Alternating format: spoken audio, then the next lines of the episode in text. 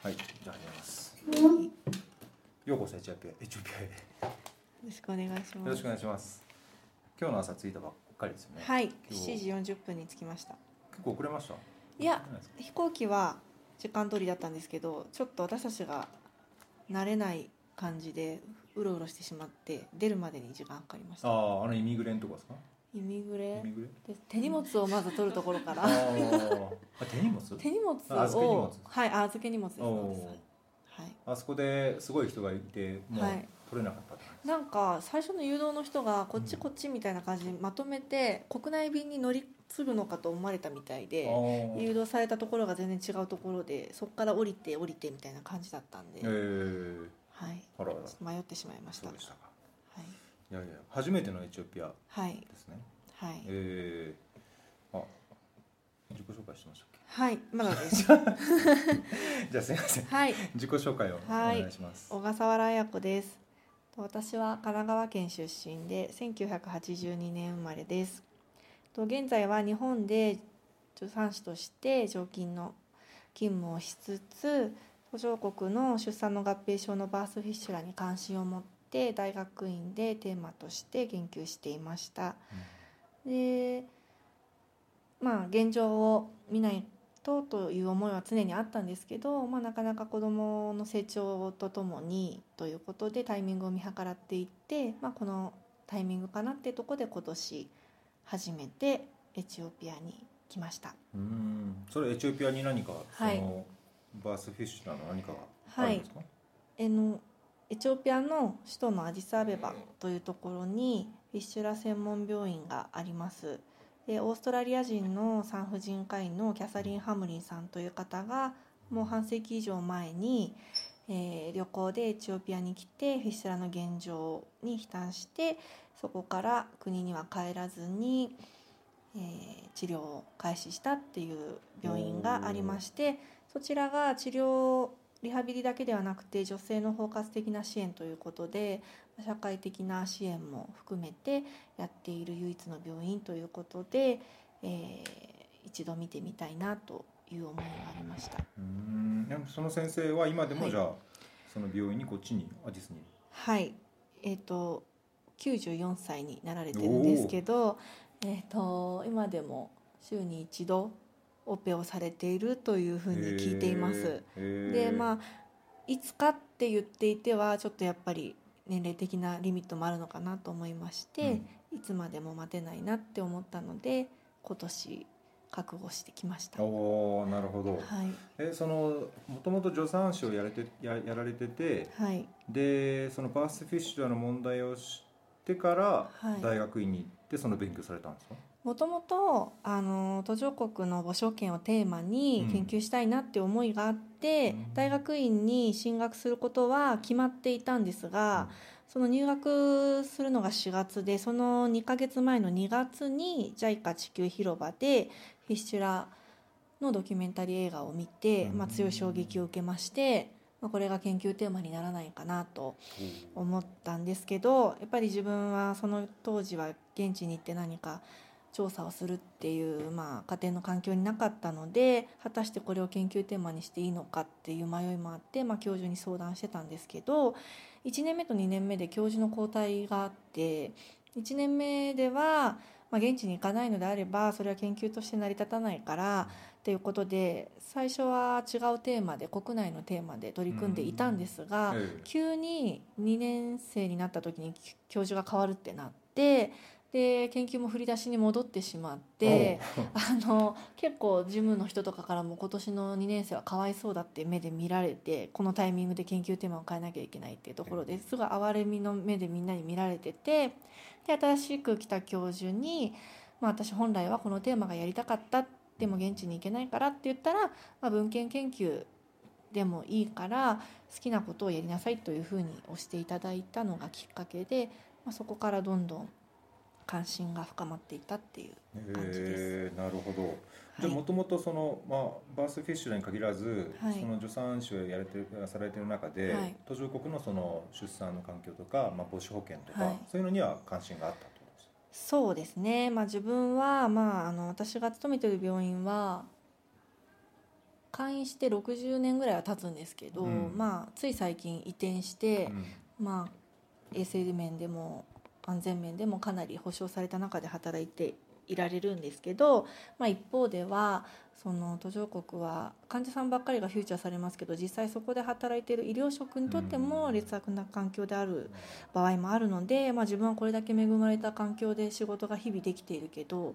まあ、一方ではって思いは常にあってどっちかというと患者さん支援とかそういう目線っていうよりはその同じ同業者として現地の助産師がどのような働きをしたりどういう状況にあるのかっていうのに興味を持ったのが最初でした。うんなるほど、はい。あの今日はあの時間の限りそのフィスチュラについてとか、はい。まあ、そのフィスチュラと関係していろんなその社会的なあのその女性を取り巻く環境であるとか、まあ、いろいろお伺いできればと思うんですけど、はい。あの今のお話を伺っててあのまあ途上国のそういう出産環境とか母子保健にも関心があって、まあ、進学されてそういう勉強された中ではい。ご自身でそのせ専門家というか、はい。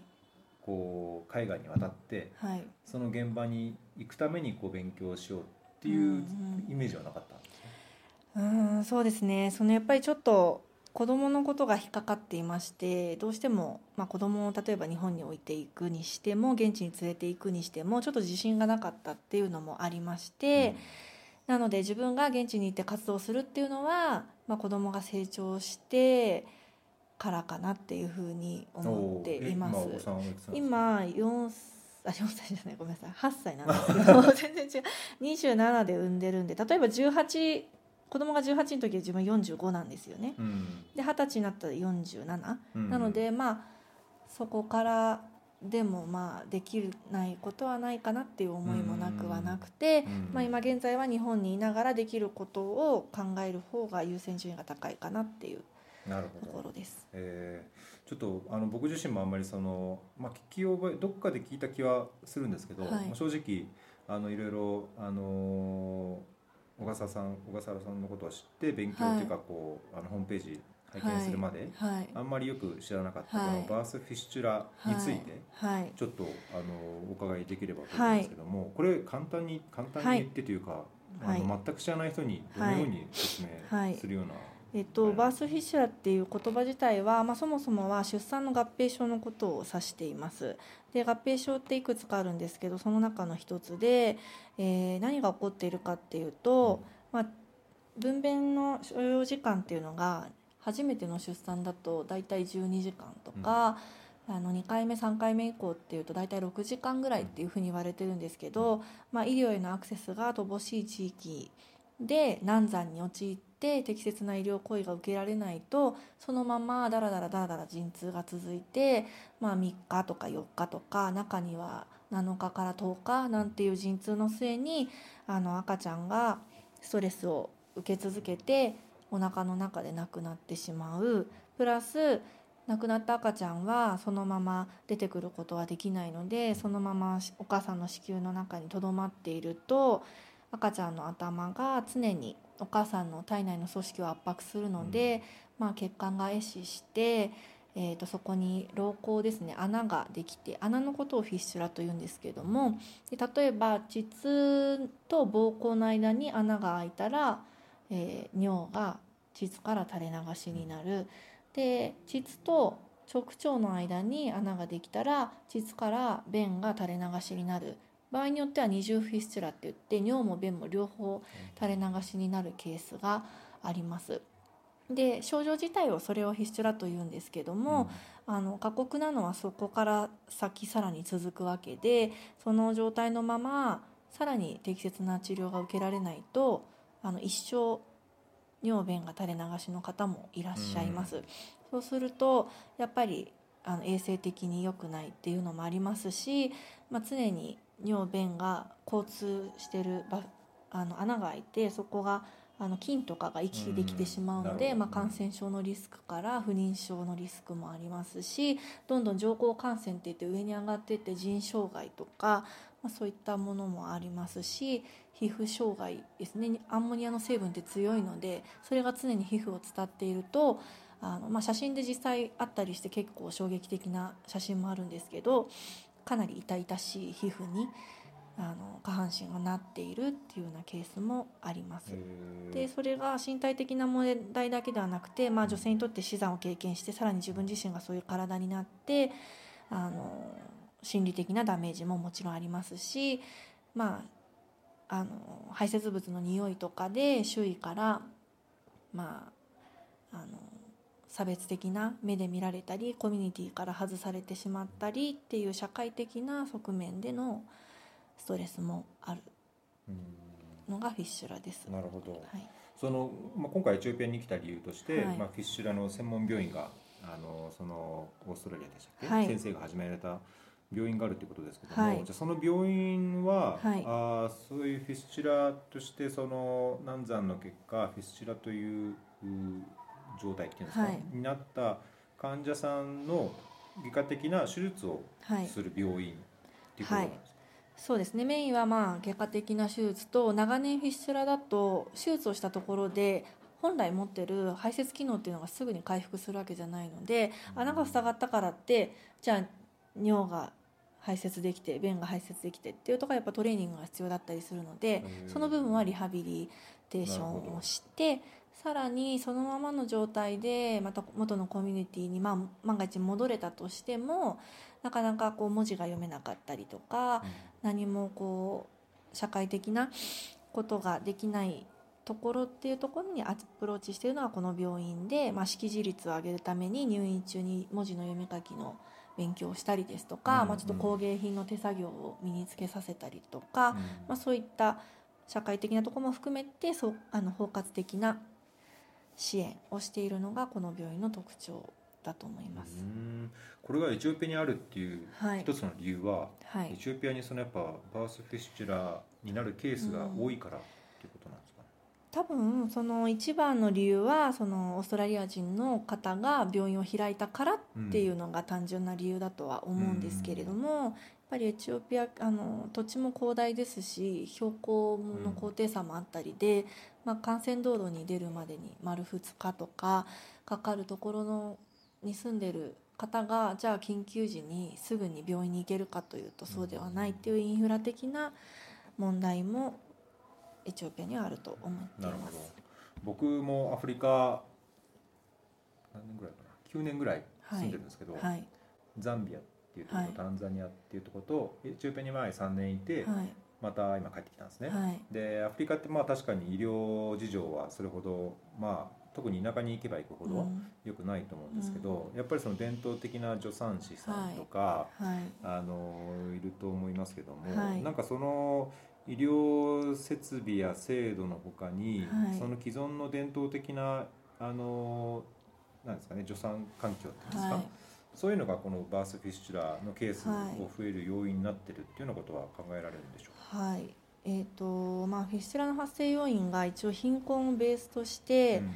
教育保健衛生ジェンダー治安紛争を、えーもう一つの中に宗教文化慣習っていうようなところも含まれておりまして例えば緊急時にじゃあ病院に行こうってなってもそれは西洋の文化をを優先させるのかっていうような考えもあったりして、それは自然に背く行為だっていうふうに考えられている地域もあるというふうに聞いています。うん。あとは、まあ、エチオピアの話ではないんですけど、まあ、マラウィとかですと産む子どもの数だけ子宮があるっていうふうにうん。本気で信じられている地域があったりとか、うん。その妊娠以前の健康教育実態が行き届いていないとうん。やっぱり誤った知識のまま伝承されていくのと、まあ、地域の宗教指導者みたいな方が権力を持っていて、その家の、まあ、ご主人は病院に行くことを許しても村の村長さんみたいな方が病院に行くことを許さないとかっていうケースも、まあ、エチオピアの話ではないかもしれないんですけど中にはあるというふうに聞いているのとあと FGM ですかね女性器の切除うん。なんかであの子宮の入り口が癒着してしまってそういったものが、まあ、フィッシュラではないんですけど難産に影響するっていうケースも聞いたりはするので、おそらくそういう文化宗教的なところがフィッシュラの発生と、まあ、関連がないとは言えないのではないかなと思っています。なんかそのまあ僕もその子供がいるので、はい。あの出産にちょっと立ち会ったこともありますけど、あのまあこう陣痛がどんどんこう早くなってきて、うん。出産にこうん。う行かない場合、い。日本だとどうしてもその促進剤とか、はいあの場合によってはこう吸引でしたっけ、うんうん。するケースあると思うんですけど、これそういうような体制が整っていれば、まあ、そのようなはい。文化的、社会的な影響もあるでしょうけど、はい。その医療体制として、はい。そういうのが整っていると、はい。バースフィッシュラーは基本的にならないものそうです？と言えますねあのまあ先進国では1900年代の初頭で撲滅されたと言われているんですけどそれは本当に結果として起こらなくなっただけで、あの放っておいたらフィッシュラーになるだろうななんて方は多々いらっしゃいます。うん。あの微弱陣痛っていうのが原因になるんですけど、まあ、うんはい。いろんな理由で微弱陣痛になるんですけど、まあ、日本ではその促進剤吸引分娩帝王切開のおかげで回避できているけれども、あの重々起こり得ることだと思っています。うん。で、えー、とそのちあの農村部とかですねその医療のアクセスが乏しい地域などではあの例えば陣痛が滞った時にまあ伝統療法みたいな感じで薬草をすって飲ませたりとか、うん。そこに医学的な根拠はおそらくちょっとないのではないかなと私は思ってるんですけどあとはまあお祈りしましょうとか まあそういうことであの陣痛を今強くするからね、うん。みたいなことをしている地域もあるというふうに聞いているので何もしてないわけではないけれども、うんその伝統サンバとか宗教指導者の方がお産をこじらせてしまっているっていうケースは少なからずあると言われています。えー僕あの僕のパートナーがはい。やっぱりその微弱陣痛っていうんですかね、はい。なんかこうあんまりテンポが速くならなくて、うんもう夜中だったんですけど、うん。あの助産師さんにちょっと運転してきなさいって言われて、うん。車に乗っけて、はい。そこをぐるぐるぐるぐるはい。回って、はい。そうするとなんか確かテンポが速くなってって言われましたけど、それはあんま科学的なっていうかあれはないですか？気分的になんかそうなったりすそうですね。あるかなっていう。気持ちが解放されるもあるかもしれないですし、うん。これも本当にちょっと医学的な根拠は分かんないんですけど、ええ。あの車の振動ととかっていうのはなんかそういうの聞をくというふうに聞いたこともあります。あの聞くというか結果、まあ、早まったっていうところで、あの促進効果があるかどうかは分からないんですけどまあ、現に私も最初あの、まあ、入院するってなったタイミングで車に乗ってるうちにどんどん陣痛が強まったっていうのも自分自身も経験してるので。まあ、あながちなんかこうそれはないようんっては言えないかなっていう思いはあります。はいそうなんですね。えーいやじゃあ今はもうその仕事としてはい、助産師ってはい。いう職業を続けながら、はい、そのバースフィッシュラーっていうまあ医療問題というか社会問題でもあるものはい、に、まあ関心を持ってこう取り組んでいこうはい。というようにされてるとはいいうことですね。そうです。うん。でそれでえっ、とララースっはいていう団体をはい。立ち上げられたと。はい。あのーこのララースってはい英語で見ると、はい。あ石の名前ですよね。そうですね。宝石のラピスラズリが、まあ、ルリでうん。あのルリ色の地球っていう、まあ、造語なんですけど、うん。あの松田聖子さんの「ルリ色の地球」って歌がありましてはい、あってその歌のイメージがちょっとすごく印象に残ってたっていうのがあって、あのすごく地球はみんなのもので、うん。なんか美しくて争いとかそういったものはなくそうみたいなメッセージ性のある歌なんですけど、うん。そこからちょっとヒントをいただいあてそうなんですね。はいえつーえけました。これはそのその歌もララースってんですか？こいやのララっていうのはラピスラズリのはいそうです。ラピスラズリアースですっていうとうん。ちょっと覚えづらいし、言いづらいのでまあちょっと短縮バージョンにしてます、じゃあこれはそのような活動というかバースフィッシュラをはい。こうもう少しな支援するような目的で立てられた団体なんそうですね、まあ、当初その会う人会う人に、うん。まあ、自分はこんなことしててこんなことしててっていうのをずっと説明してたんですけど、まあ、説明も大事なんですけどやっぱりロゴがあったりした方がインパクトがあるかなって思いがあって、でそのロゴもじゃあどうやって作ろうかなってなった時にたまたまあの世界中をバックパッカーで回ってあの現地のゲストハウスとか壁とかに絵を描いて回るってデザイナーの方と出会ったんですね。でその方は日本の国旗の色と現地の国旗の色の配合だけで色味を出すっていうのと国獣って言って獣はあの野獣の獣ですね、あと国家っていうか花ですね。うん。国にはそれぞれ国獣と国家っていうのがあるそうで、そのその国の国獣と国家を必ず絵の中に入れるっていうのをテーマにして世界中を回ってた方にお会いしてでぜひララースのロゴを作っていただけないですかっていうことでお願いして、ま、待つこと2ヶ月ぐらいですかね、で「あやこさんできました」って言って送られてきたのがこれとあともう1種類案があって、うんで私はこう圧倒的にこっちの方が気に入ってじゃあこれでお願いしますっていうことでうん作っていただいてそのララースのロゴはあの小さな丸がこう輪になってるんですけどそれは全部筆で書いてくれていて一個一個完璧な丸じゃないんですよね。でそれはまあ人それぞれ個性があったり、まあ、至らないところがあったりするけれどもあのみんなでまあ輪になってっていうメッセージがあって特にその私がその方に話したお話でその方がすごく印象に残ったのがその私はその何も大きなことを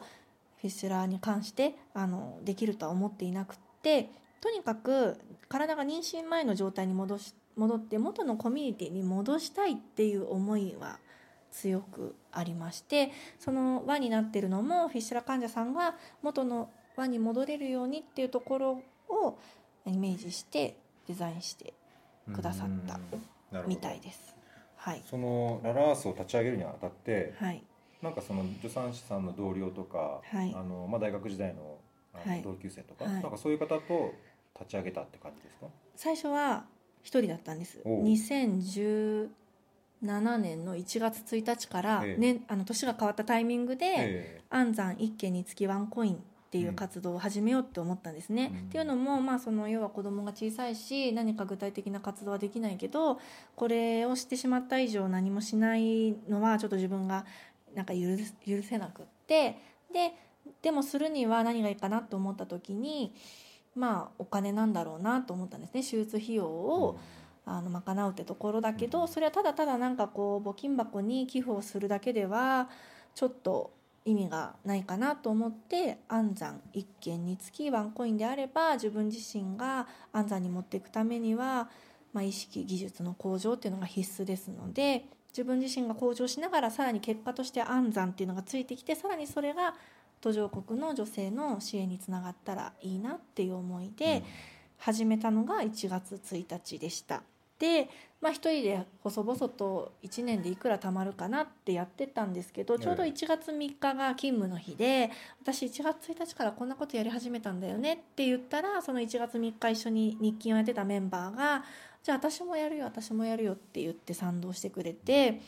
でその数週間後に病院で私こんな活動やりますっていうプレゼンをさせてもらったんですね。そしたらまあ看護職だけではなくて医療事務の方とか薬剤師さんとかもじゃあ自分たちもまあ安産ってわけではないけどなんか自分の業務の中で一歩前進したらワンコインとかそういった形であの一緒にやろうかっていう感じで医療従事者の中で賛同が得られてでそのうち今度私の友人関係の方に広まっていったっていう感じになってます。えーいいですね。いやこの僕、はい。あのツイッターでもあの書きましたけど、はい。このワンコインってなんかどっかでも聞いたことあるなっていう気はするんですけど、うん。あの単なる募金とかその寄付とかと違って、自分がなんかこうやったらワンコインとか、うんこうできたらワンコインとか、なんかその自分のやってる個人のコミットメントと、そのなんか社会とかなんかこの共感する輪のコミットメントのこう、はい。つながりがある感じがして、なんかすごい、あのー面白いなっていうかいいなっていう感じたんですけどなんかこれは多くの方がホームページを拝見するといろんな方がやっぱりそのいろんな職業の中でうんはい。これができたらワンコインみたいなのされてますよね。はい。そうなんです、まあ、例えば私の友人関係で言いますと,、えっとプライベートエステサロンを経営している友人がいてそのエステコースうん。契約1件につきワンコインっていう感じでやってくれてます、あとはそちらにいらっしゃる三亀さんが保育士兼ソーシャルワーカーの方なんですけど、まあ、例えば里親さんに委託したとかビデオさはい あと養子縁組の成立1件につきワンコインとか、まあけいいですね。はい、あのうん担当してるケースが前進したらワンコインとかっていう感じでしてくださっているのとあと今日あのまだついてないんですけど明日つく予定の松本さんという方はチアリーダーなんですけど、えっとワンチアワンコインで例えばチアをやって、まあお客さんを笑顔にできたらワンコインっていう感じでやってくれてます。あとは、まあ、病院助産師だけではなくて例えばあの地域で活動している助産師で母乳育児相談室を開業している方がいらっしゃるんですけどその方は初診料のうちワンコインを、えー途上国にっていうことでこれに関してはかなり反響があるみたいであの実際初診料をいただくときに、ええ。このうちの500円は、途上国の母証券の方に寄付してますっていうとお母さんたちもまあ本当に身近なあの出産がの時期がうん。身近なのですごく感度が高くなってて、なるまあ、そのように使っていただけるんだったらぜひっていう感じでまあ、快く初診料をお支払いしてくださるっていうことなので、まあ、このやってるその方もマイナスがないんですよね、うんうん自分がマイナスになっていくことはなくて。なのでまあ持続可能で、まあ、継続してわざわざ時間や場所を設けないでできる方法かなっていうふうに考えてます。いいですね。あのツイッターでもお伝えしましたけども僕もはい、あのポッドキャストはい、フェアリー FM 配信1エピソード配信ワンコイン、はい、あのさせていただこうとありがとうございま。す。すあのあんまりよろしくお願いします。更新頻度これから減るんですけど、あ、いえいえ、もう全然あの 常にその賛同して頭に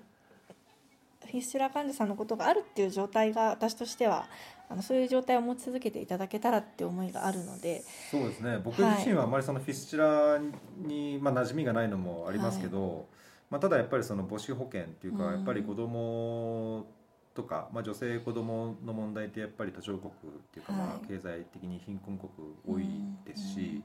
まあ、僕自身もその女性と子供を中心にこう支援をするユニセフで働いてるのもあるので、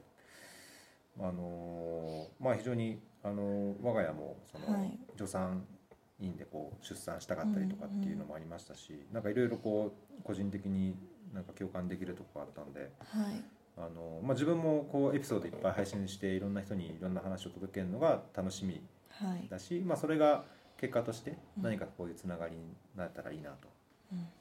思ったので、お願いしいつまま。です続くか。大丈夫です。あの頻度とかあの金額の問題ではないので、ええまあそうですね、はい関心があって。えければ、えで、はい、なんかそれもあの、まあ、僕としてはなんかこういう話を、まあ、毎回毎回その小笠原さんに来て話してもらうことできないですけど、はい。なんかこれで例えばいや今回も1エピソードなのでワンコイン支援します、はい。でこれでそのララースに支援して、まあ、それがゆくゆくはまあエチオピアであれどこであれ、まあ、そういうあの難産の結果こういうようなはい。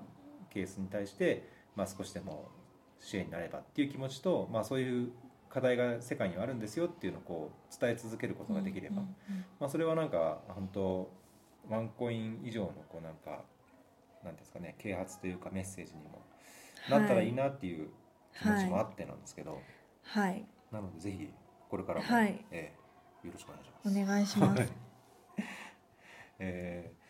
であれですか今回はもうその病院には、はい、今日行かれたんですか？明日行くんですか？明日です。明日午前中に病院に行って、うん。午後は個人の見学に行く予定になってます。あ。それは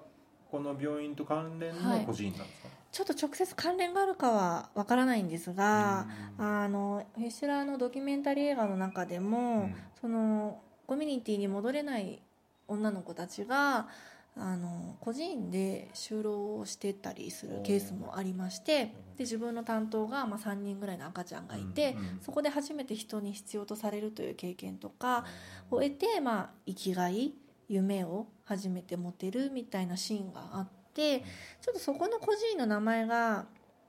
分からなくてでおそらくここかなっていうのはすごくちょっと遠方だったので、あのエチオピアでなんか有名なアベベチゴベナ孤児院っていうところがあると聞いたので、ええ。そちらに明日午後見学に行く予定になってます。なるほど。だかなり弾丸ですよねこのそうですね。あのぱ休みがあんまり取れないあの去年は実はタンザニアに行った時は7泊9日ぐらいで行っています、で今年はちょっとどうしても私が木曜日に戻らなきゃいけない用事プラス、まあ、ちょっと子供のキャンプに合わせてっていうところもあって、強行スケジュールなんですけど、うんまあ今後はもうちょっとせめて3泊ぐらい したいなって。一泊ですもんね。はい一一泊泊フルに使って滞在時間うん。37時間ぐらいですかね。すごいですね。弾丸ですね。はい。でもこの日数でも来れなくはないよっていうのをちょっとうん。証明したいなって思ってます、そうですね。まあできればもうちょっちゃんとといろいろ見ていただけるとそうですあねのーねこっちの人ともいろいろつながりができるし、はい。い、いかなっていう気がしなくないですけどタンザニアにははい。やっぱり同じそのフィッシュラの病院からに変わっていったんですか、タンザニアはもともとあの日本で、あえっと教員をしている助産師課程の教員をしている方と面識があってその方がもう長年10年ぐらいですかねあのタンザニアにフィールドを持って活動している方でで今回その方が所属している NPO が JICA の草の根で、えー、と3年計画で事業をスタートしたっていうのがあって。えーえちなみにどこですか？ Class for Everyone っていううん。日本の NPO なんですけど、はでまああの途上国に平等な教育機会の均等をっていうのがテーマでされ活動されてる NPO なんですけどあの若年妊娠するとタンザニアってもうドロップアウトするしかなくて復学のシステムがないっていうところでその農村部とか遠隔地にも性教育を届けようっていうようなあのプログラムで車を実際クラウドファンディングでってそれに乗ってこんな崖の丘の上まで去年は行ってきました。崖の上どっちなんですか？アルーシャとかあっー、とコログエですね。タンガ州のコログエルティンディ村っていうところでした。へ、え結構ダルから遠そうですね？えっと、バスで多分本来は6時間半ぐらいなんですけど、うん。乗って1時間半ぐらい出発しなかったトータル8時間ぐらい えじゃあダルからダルエスサラムからもうずっとバスだったんですか、飛行機で一回いや行くわけではなく？ダルエスサラムで着いて一泊して、翌日朝出て、うん。まあ、夕方前ぐらいに着いたっていう感じですかね、なるほど。はい。じゃあ毎年どこかに一回そうですね。夏休みの間に1回はと思ってて、うん。ちょっと来年はどうしようかなっていうところでそのフィッシュラの基金の本部がある、うん。フィッシュラファンデーションのき本部がうん。アメリカのサンノゼっていうところにあるのへで、ー。まあ、そこに訪問してみたいという思いもありますし、うん。そのフィッシュラ専門病院の院長のハムリン先生の故郷のオーストラリアの方ではかなりフィッシュラのその募金活動とかが助産師会として国を挙げて支援されているので、まあ、そういった状況を視察に行くっていうのもいいかなと思っていたりあとはあのアステラス製薬さんが、あの CSR のうん。活動でケニアで3年で1億7,000万の資金提供をして、あのアウトリーチで農村部とかにあのフィッシュラの予防とか啓発とか、まあ、実際治療のドクターを育成したりっていうところでされていて、うん。それが延長になってなんか5年計画かなんかなんか変わったみたいなので、まあ、そこに同行させてもらえたらいいかなうん。どうしようかなっていうところです。うんなるほど。なんかあれですか？日本国内ではやっぱりその、はい。あのこういう啓発活動とか、い。まあ、海外で見てきたことを報告会というか、はい。あの情報発信したりとかっていうのもそうですね。一応あの5月23日がフィッシュラ国際撲滅デーっていうのに定められていまして、まあ、そのタイミングでイベントを開催して見たりですとかでそのイベント開催したところで、まあ、そこそこ反響があってそれまでホームページとかなかったんですけどあの、まあ、パソコン関連の、まあ、強い方がホームページを作ってくださったりとか、まあ、そういう感じで輪が広がっているのとやっぱり今回の投稿もまあ短期間なんですけどやっぱり実際の現場を見たっていうところを、まあ、何かの形で報告したいなって思いがあって9月に一応ちょっと簡単な報告会を計画しています。あとは世界なんとかデーとか、うん国際女性の日とか、まあ、そういうところにちょっと合わせて今までも国境なき医師団の助産師さんに来てもらってお話ししてもらったりとか、まあ、そういった感じで細々とやっておりまうす。んなんかこのララースをはい法人化するとか、なんかはいよりこうこう、まあ、僕ファンドレイザーとかもやってるんですけど、そのまあ、NPO も認定 NPO になると、はい。その会社からの寄付が、うん。つきやすいとかまあ、よりその持続的なあかつこう活動の範囲をこうはい広げることがやっぱ組織化するとできると思うんですけど、うんはい。今後のそのララースの運営や展開についてなんかどう,、はい。どういうふうにしていこうみたいなそうですすね、まあ、今のところその近い時期で法人化したり NPO 化したりってことはちょっと具体的な短期目標としてはないです。でっていうのも、まあ、先ほどもお伝えしたように、まあ、本業と子育てのバランスってところを取りながら、まあ、今後の活動として、まあ、視野の中に入ってくるかなっていうのはあるかもしれないんですけど、まあ、あくまでも本業をしながら、まあ、継続してできることっていうのを今はあのしていきたいなって思っています。で例えばそのララースの活動の方にあの力を注いで逆にその日本で本業がおろそかになるっていうのの怖さもありまして、うんうん。まあ、例えばララースの方で一生懸命資料作りとかをして徹夜してうん。寝不足になってそれで翌朝仕事行って、まあ、やっぱ助産師って常にお母さんと赤ちゃんの2つの命をうん。責任を持たないといけないのでそこで何かちょっとした判断力が鈍ったりとかあの直感がひらめきがなかったりとかそういうのが、まあ、安産につながらなかったらどうしようっていうちょっと怖さもあるのでなんか寝不足でもいいや頑張って気力でいこうみたいな職種ではちょっとなくて自分自身もしっかり休息をとってそういった判断力とか集中力が鈍らないようにはしていきたいって思うのとプラスまあ子どものこともあるのでちょっとあまり手広く広げてバランス取れなくなるのがちょっと怖いなっていう思いがあります。だから大変ですね、はい。仕事夜勤もあるような仕事をされて、はい、お子さんもいて、はい。ララースもやって。そうですもう一ね。何時間あっても足んないような、はい、あの私はあんまり趣味とかないんですね。うんでも物欲とかもなくて、うん特にそれにお金を使いたいとか、うん。あんまりないんです。だから自分の時間がなかったりこれができないイライラするとかは全然ないおんです。ですね。で仕事も嫌々やってるわけではなくて、えで、まあ、しあの家に持って帰ってくる仕事ってのは逆にないんですよね。個人情報のこととかもあるので、うんうん全部その勤務内で終わらせてこないといけないっていうのもあるので、まあ、そういった意味で家で持ち帰る仕事はないっていうのと、ーまあ、子供も2年生にまでなってきたので、まあ、手がかかるといってもその赤ちゃんの頃の手のかかり方とは違ってきてるのでそうですね。うん。まあできなくはないじゃないかっていう意見もたまにあるんですけど、うん。NPO 勢いでやっちゃうしかないよとかあのやりだすとどうにかなるとか、まあやりだすと周りりが協力してくれるとか、まあ、分からなくはないんですけど、まあ、割ともともと性格あの慎重な性格で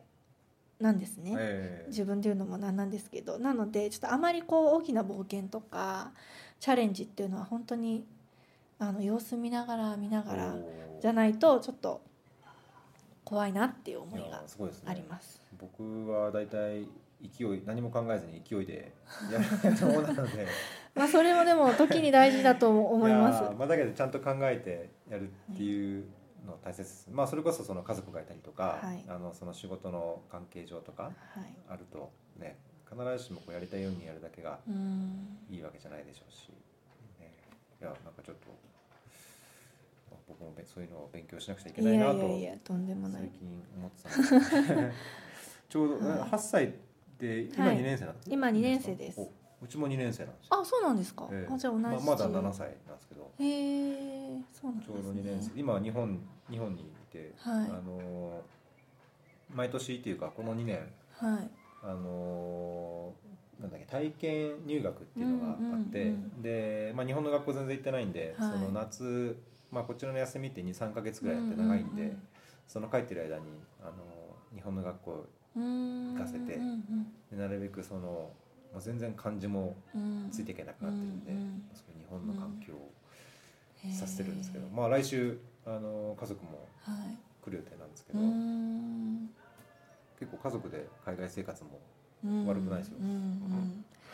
そうですね。いや無理に無理に進めてるわけじゃないいや私はあの興味がなくはないんですけど、うん。うちは旦那が公務員なんですね。で小学校の教員をしてまして、まあ、日本語教師とか、まあ、そういうようなところで仕事がなくはないと思うんですけど、うんまあ、なんせ関心がないあ関心がない。はい。あの日本難しいですね。の教育をするのに精一杯な状況です。なるほど。なので朝も本当早く出てっちゃって、うんまあ、帰りもその保育園の時とかもその保育園のお迎えに行けるような時間にはもう帰ってこないので、うん。要はもう全部ね。そうなんですよね。自分で全部まあまあ実家は近かったりするんですけどなのでまあ自由な方だとは思うんですけど、まあ、基本的にはその送り迎えから何から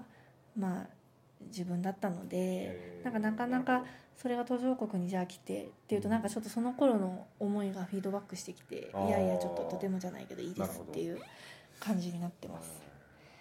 うちなんかあの前エチオピア行った時は、はい。その今2年生の子があー3歳の時に来てうん。6歳7歳になる頃帰ったんですね、うん。6歳の時か。うん。3年だから。うん。であの幼稚園っていうかこっちのそのプレイスクールはい。とか行ったんですけど、うん。あのまあ大体僕が一緒についてきましたけども、はい。運転手とか雇えるじゃないですかこっちって、だから運転手にこう連れてか迎えに行ってもらったりとなか、まあ、なんか途上国の生活って結構日本では普通いないじゃないですか。そういうお手伝いさん雇うとか、メイドさんがいるとか、まあなんかその生活環境というか仕事の収入のあれによって、うん。まあ、みんながみんなそういうわけじゃないと思いますけど、まあだけど大体はその、まあ、エチオピアも結構そういう人件費安いんで、お手伝いさんがいてまあ掃除はもうお手伝いさんがやって、で運転手がいるからこう買い物行ってもらってとか、まあ、なんかそういうので時間をうまくやりくりできるんで、ううんちのパートナーなんかはあの僕も大体2年3年でこう契約で仕事を転々とするんですけど、あの日本に帰らないで外で仕事を探せと。へ僕そろそろ帰りたいなと思っても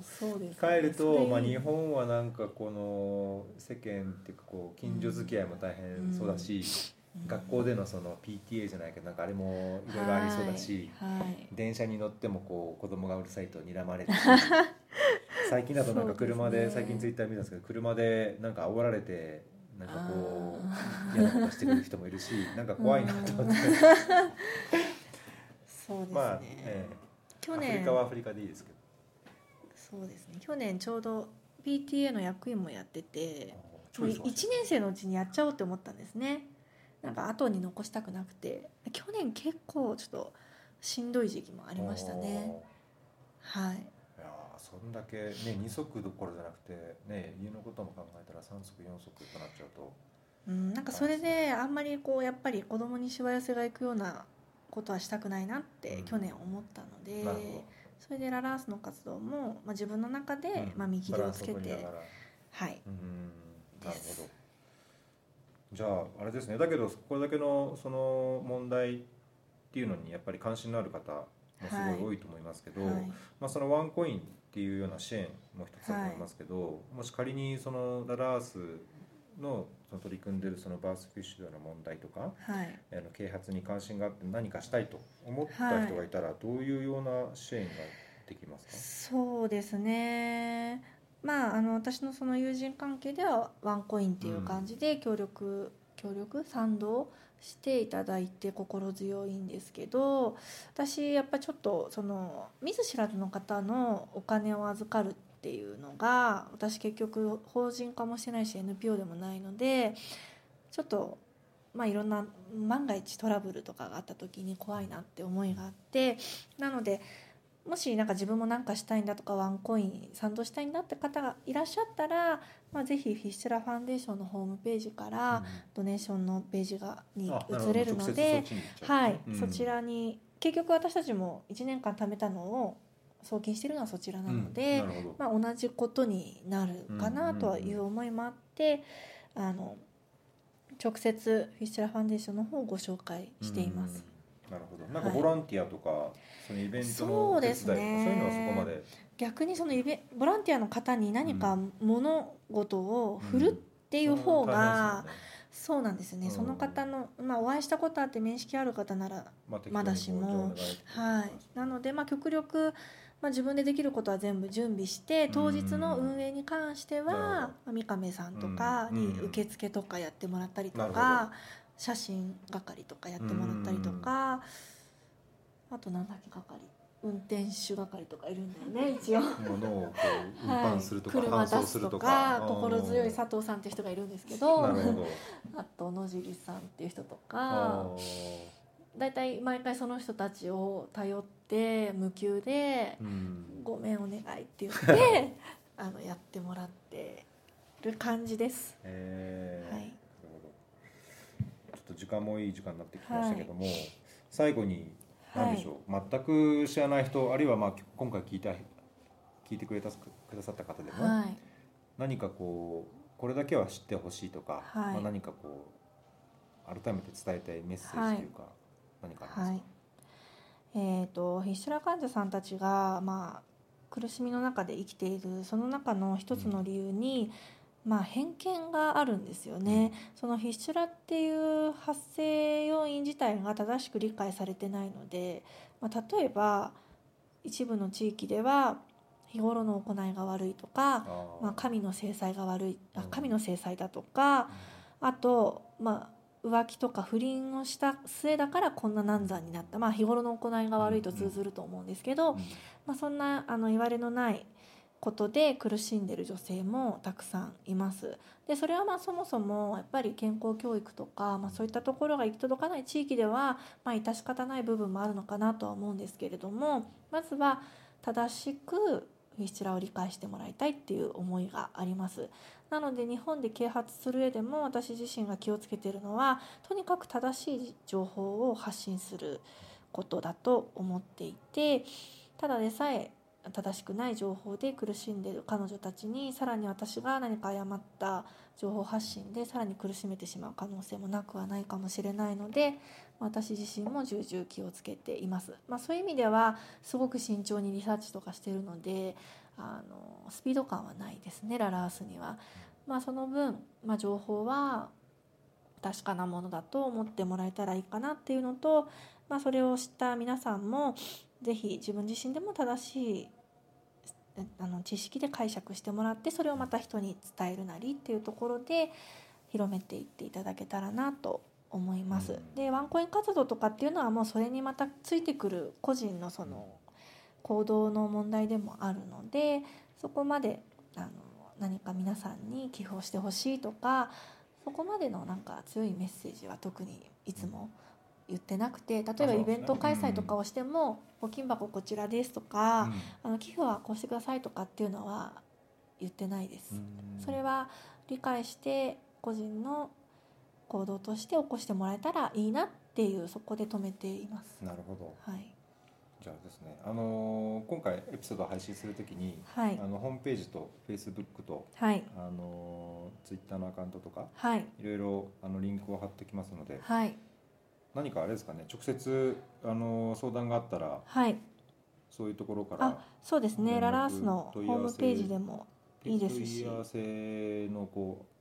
はい。あれがメールアドレス。はい、ぜひじゃあそこを添付していただいて。はいようはい。ろしくお願いします。じゃあ明日の訪問がとっても実りあるものだとね。そうですね。すごくあのもう何年越しの夢が叶う瞬間でもありますのでワクワうクん楽しみにしております。それはじゃあ、はい、いいですねじゃあちょっとね天気があのあんまりよろしくない季節 そうですね。はい雨女なんですね私。ん？だけど今すごい雨季なんですよあそうなんですね。そ大雨季れっていうかその一番雨の降る季節なのであなるほど多分